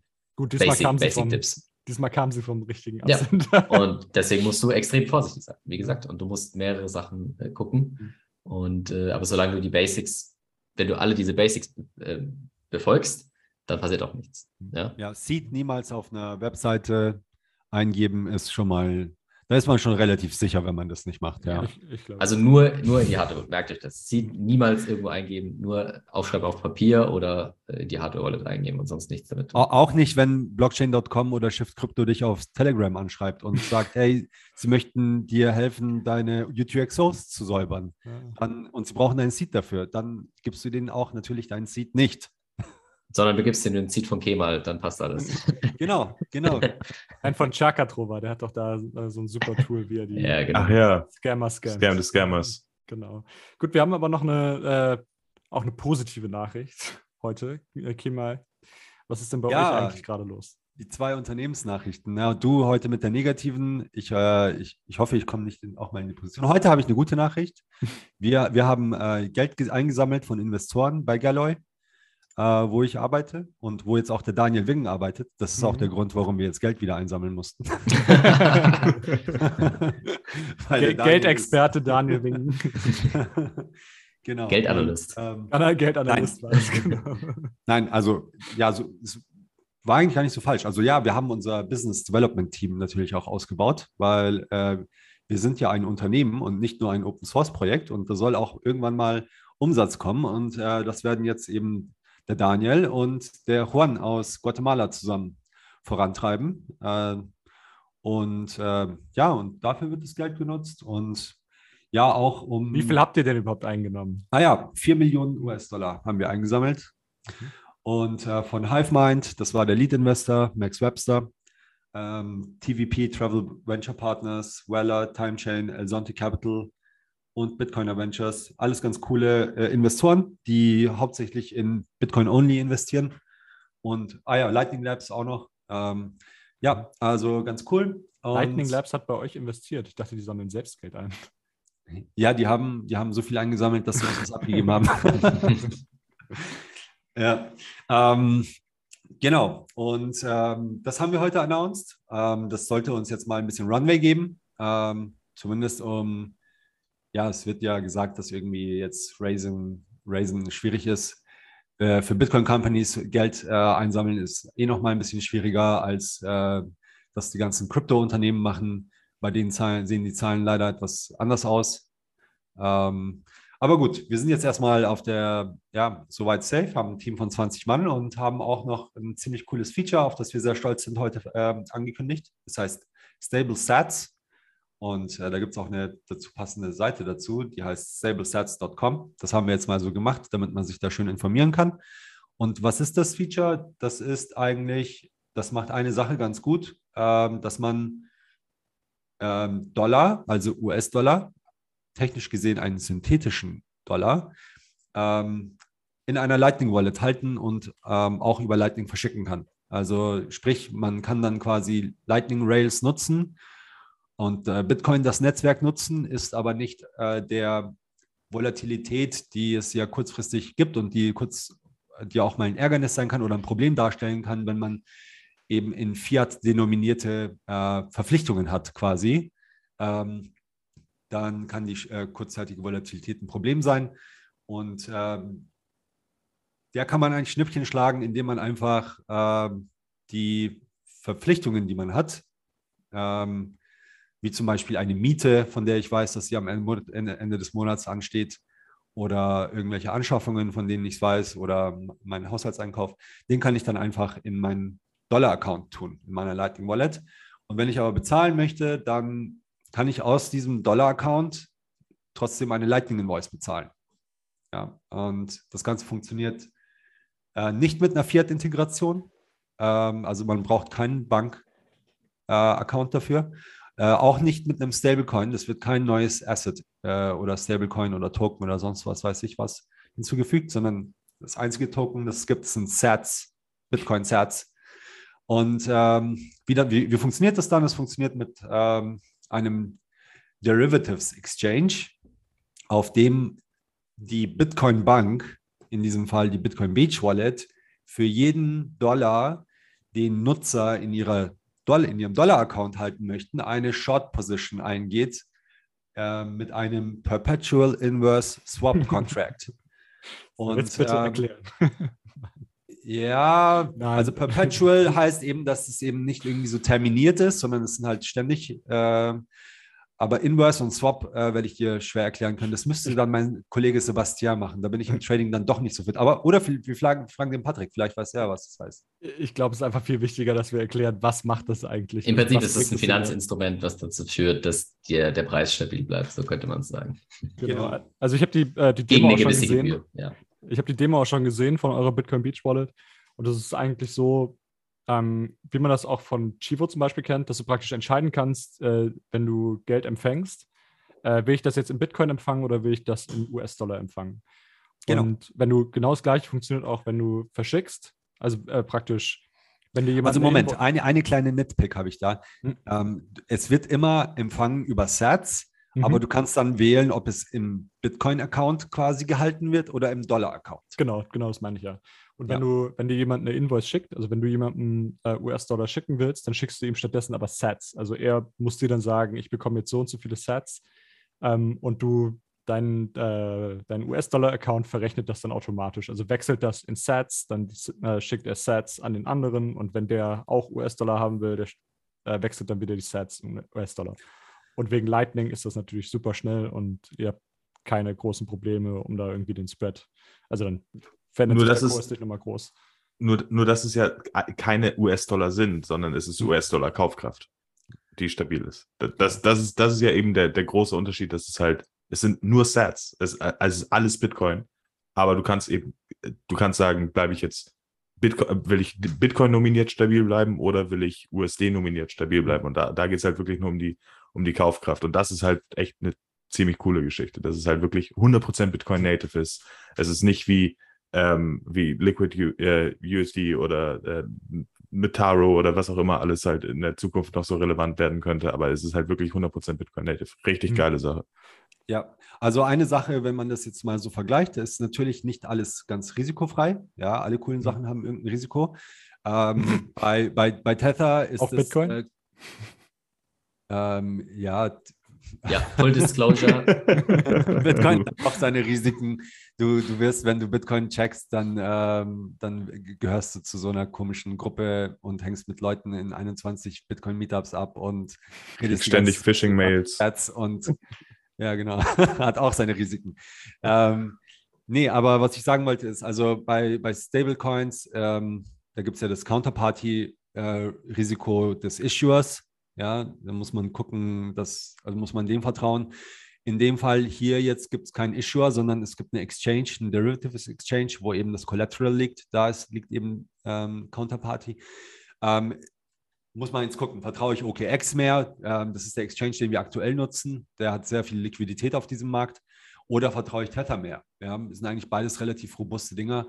Äh, wenn ich sage, okay, das ist irgendwie mehr oder weniger gleich, dann äh, muss ich sagen, hat die Methode ähm, mit Sats den Vorteil, dass man eben ähm, komplett interoperabel ist mit allen, die Lightning und Bitcoin nutzen, wohingegen Tether und USDC ähm, zum einen mal nicht untereinander interoperabel sind und dann ähm, auch nicht mal Tether auf, Ether, auf Ethereum mit Tether auf Tron interoperabel ist. Also das ist halt irgendwie ein ziemliches Gefrickel und da geht so ein bisschen der Netzwerkeffekt äh, kaputt, den eigentlich Geld haben soll oder wo der Geld besser macht. Und ähm, bei unserer Lösung, muss ich sagen, finde ich, bleibt er erhalten. Ja, und das ist irgendwie, glaube ich, dann besser. Ja, du sparst ja halt auch die Swap-Gebühren, ne? Also wenn du, ja, das wenn du ja ja den, äh, wenn du irgendwie Stablecoin, also den USDT irgendwo hast und du willst den dann nochmal irgendwo hinschicken, dann brauchst du ja trotzdem noch äh, Tron oder Ethereum, um dann die Netzwerkgebühren zu bezahlen. Ähm, und dann brauchst du halt auf einmal drei Coins. Dann brauchst du Bitcoin, dann brauchst du E- Stimmt. Ethereum und du brauchst äh, den Stablecoin. Und das ist eigentlich ganz nett gelöst. Und wenn du es halt trotzdem, wenn du halt sagst, okay, ich will jetzt Stablecoins über irgendwie eine Exchange, kannst du ja auch machen, äh, die darüber zu verschicken. Aber dann hast du halt einfach, dann musst du der Exchange vertrauen, dann musst du dem Custodian vom äh, Stablecoin vertrauen und du musst halt äh, dem Wallet-Betreiber vertrauen. Also ähm, dem, äh, damit die Leute das hier nicht verwechseln, Bitcoin Beach ist natürlich eine komplett Custodial Wallet. Ne? Also diese ganze Lösung ist Custodial. Das ist nichts, nichts Cust- Custodial. Also Ja, also es ist aber auch nicht eben eine Single Custody, sondern Mhm. es ist eben eine Shared Multisig Custody, Mhm.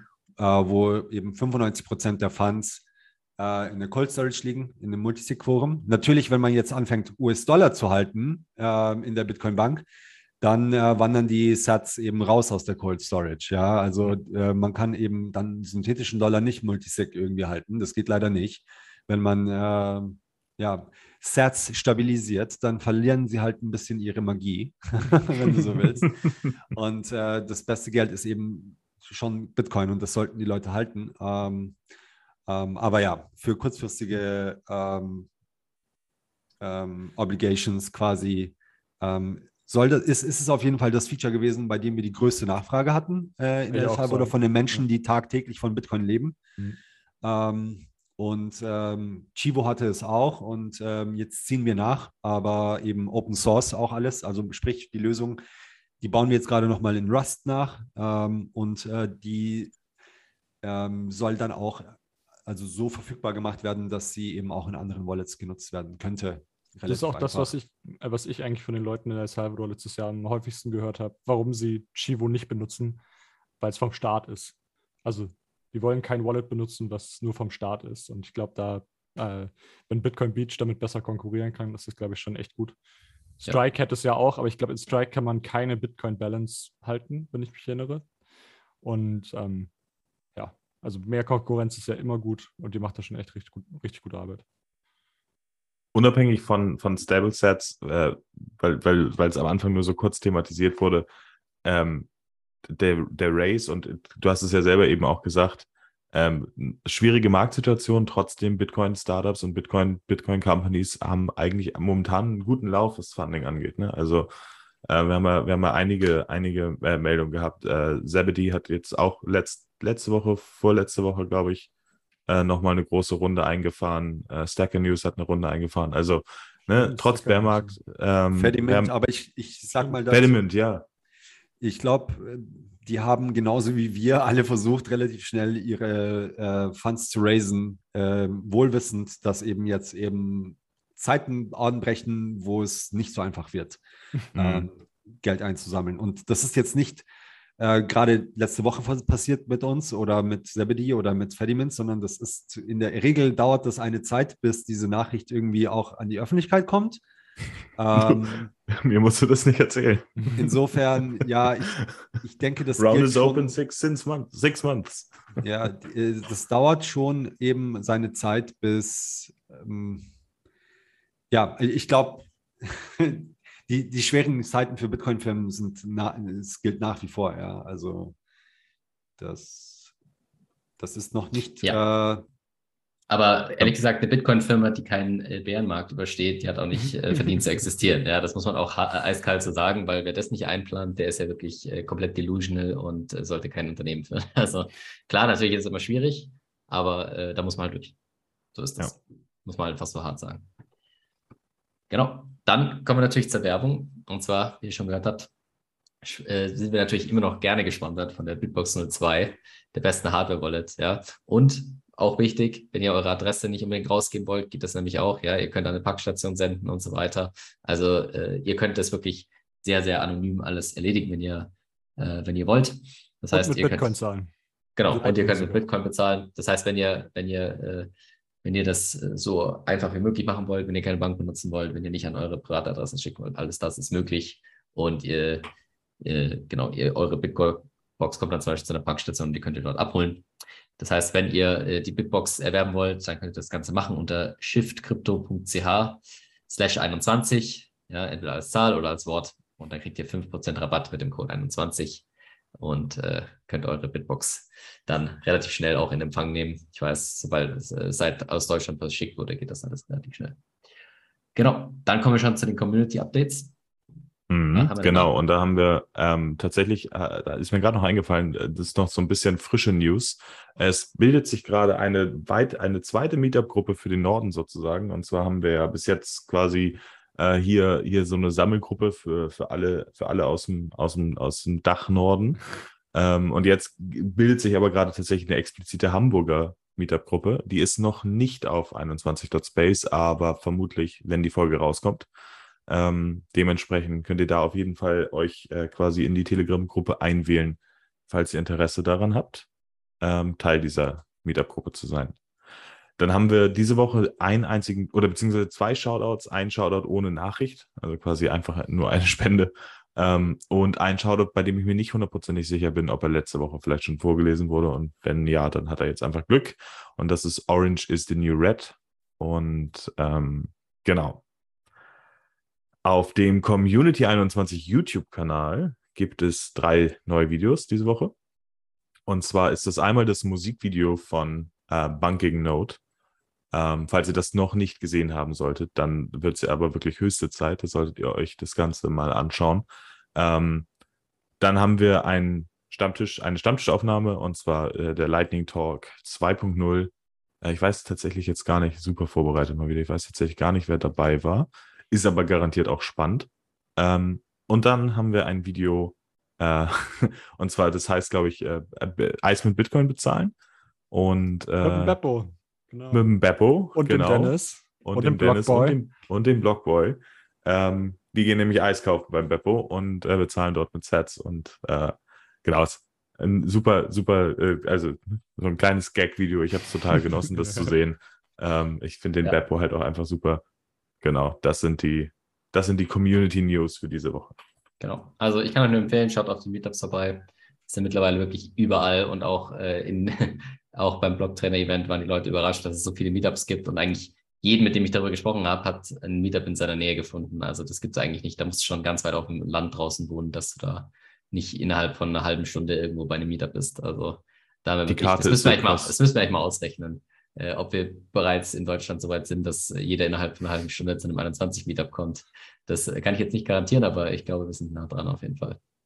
Also wenn man sich die Karte anschaut, ich weiß ja natürlich nicht, wie, wie genau die Punkte sind, aber dann gilt das für, jeden, für die meisten Orte in Deutschland gilt das auf jeden Fall. Ja, also Vielleicht zumindest für die, für für die meisten äh, Einwohner Deutschlands, weil die alle Ja. in Eine einer halbe Stadt Stunde, wohnen. nein, das, das ist Schwachsinn. Ich glaube nicht. Eine halbe Stunde, das kommt mir ein bisschen wenig vor. Naja, also ich für Leute, brauche die, ja alleine eine halbe Stunde, um in die Innenstadt nach Hamburg zu kommen. ja, ja, deshalb meine ich. Also für Leute, die halt in Städten wohnen, definitiv. Äh, für Leute, die auf dem Land wohnen, könnte es ein bisschen eng werden. Aber Müssen da wir das jetzt dran. rausschneiden eigentlich? Nein, das ist, äh, äh, wenn ihr mich korrigieren wollt, gerne. Schreibt es mir, wie dumm ich bin, äh, auf Telegram. Ihr wisst Me- ja mein meinte-. Kein Problem. Meinte eigentlich Joko. Wieso? Egal, dann nicht. Okay, alles klar. Gut, dann Technik-News. Raspberry Blitz V1.8. Was geht da ab?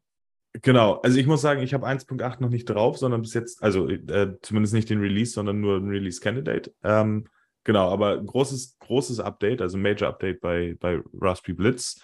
Ähm, beste Node Software oder bestes Node Software Package, könnte man, sollte man eher sagen. Äh, es gibt jetzt eine Web UI, was äh, ziemlich cool ist. Ähm, weil, vor allen Dingen deswegen, weil es halt oftmals so das Argument für irgendwie zum Beispiel Umbrella ist, so, das ist alles so einfach mit Web UI. Ist so Der schön. Raspberry, der ist so schön und genau. Der Raspberry Blitz kommt jetzt auch mit einer. Ähm, genau. Ähm, es, es gibt wahnsinnig viele Updates für alles, was irgendwie auf dem, auf dem, in dem Node äh, Software Package drin ist. Zum Beispiel eben eine neue Bitcoin Core Version und äh, eigentlich alle relevanten, also RTL und ThunderHub und wie sie alle die ganzen einzelnen Softwares äh, heißen, die quasi über den ähm, über die, über die ähm, Plugins sozusagen einfach äh, installierbar sind, alles geupdatet. Äh, es gibt neue Connect, Connect Features, zum Beispiel kann man, wer jetzt einen äh, Core Lightning Node auf dem Raspberry Blitz laufen lässt, ähm, der kann damit jetzt auch zu BTC Pay Server connecten, direkt über das Connect-Menü. Äh, Albi hat einen Unterpunkt in dem Connect-Menü bekommen, dass man eben den eigenen Node quasi mit dem Albi-Konto verbinden kann, um dann im Internet im Internet direkt äh, über Albi über den eigenen Node zu zahlen.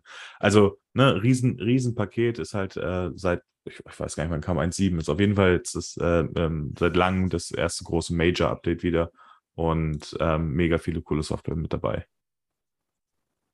Ja, äh, ich habe es auch getestet ähm, auf meinen beiden Nodes. Eine hat LND, ähm, ist ab, abgedatet jetzt auf 0.15 und da funktioniert auch alles tatsächlich wunderschön auf der Web UI.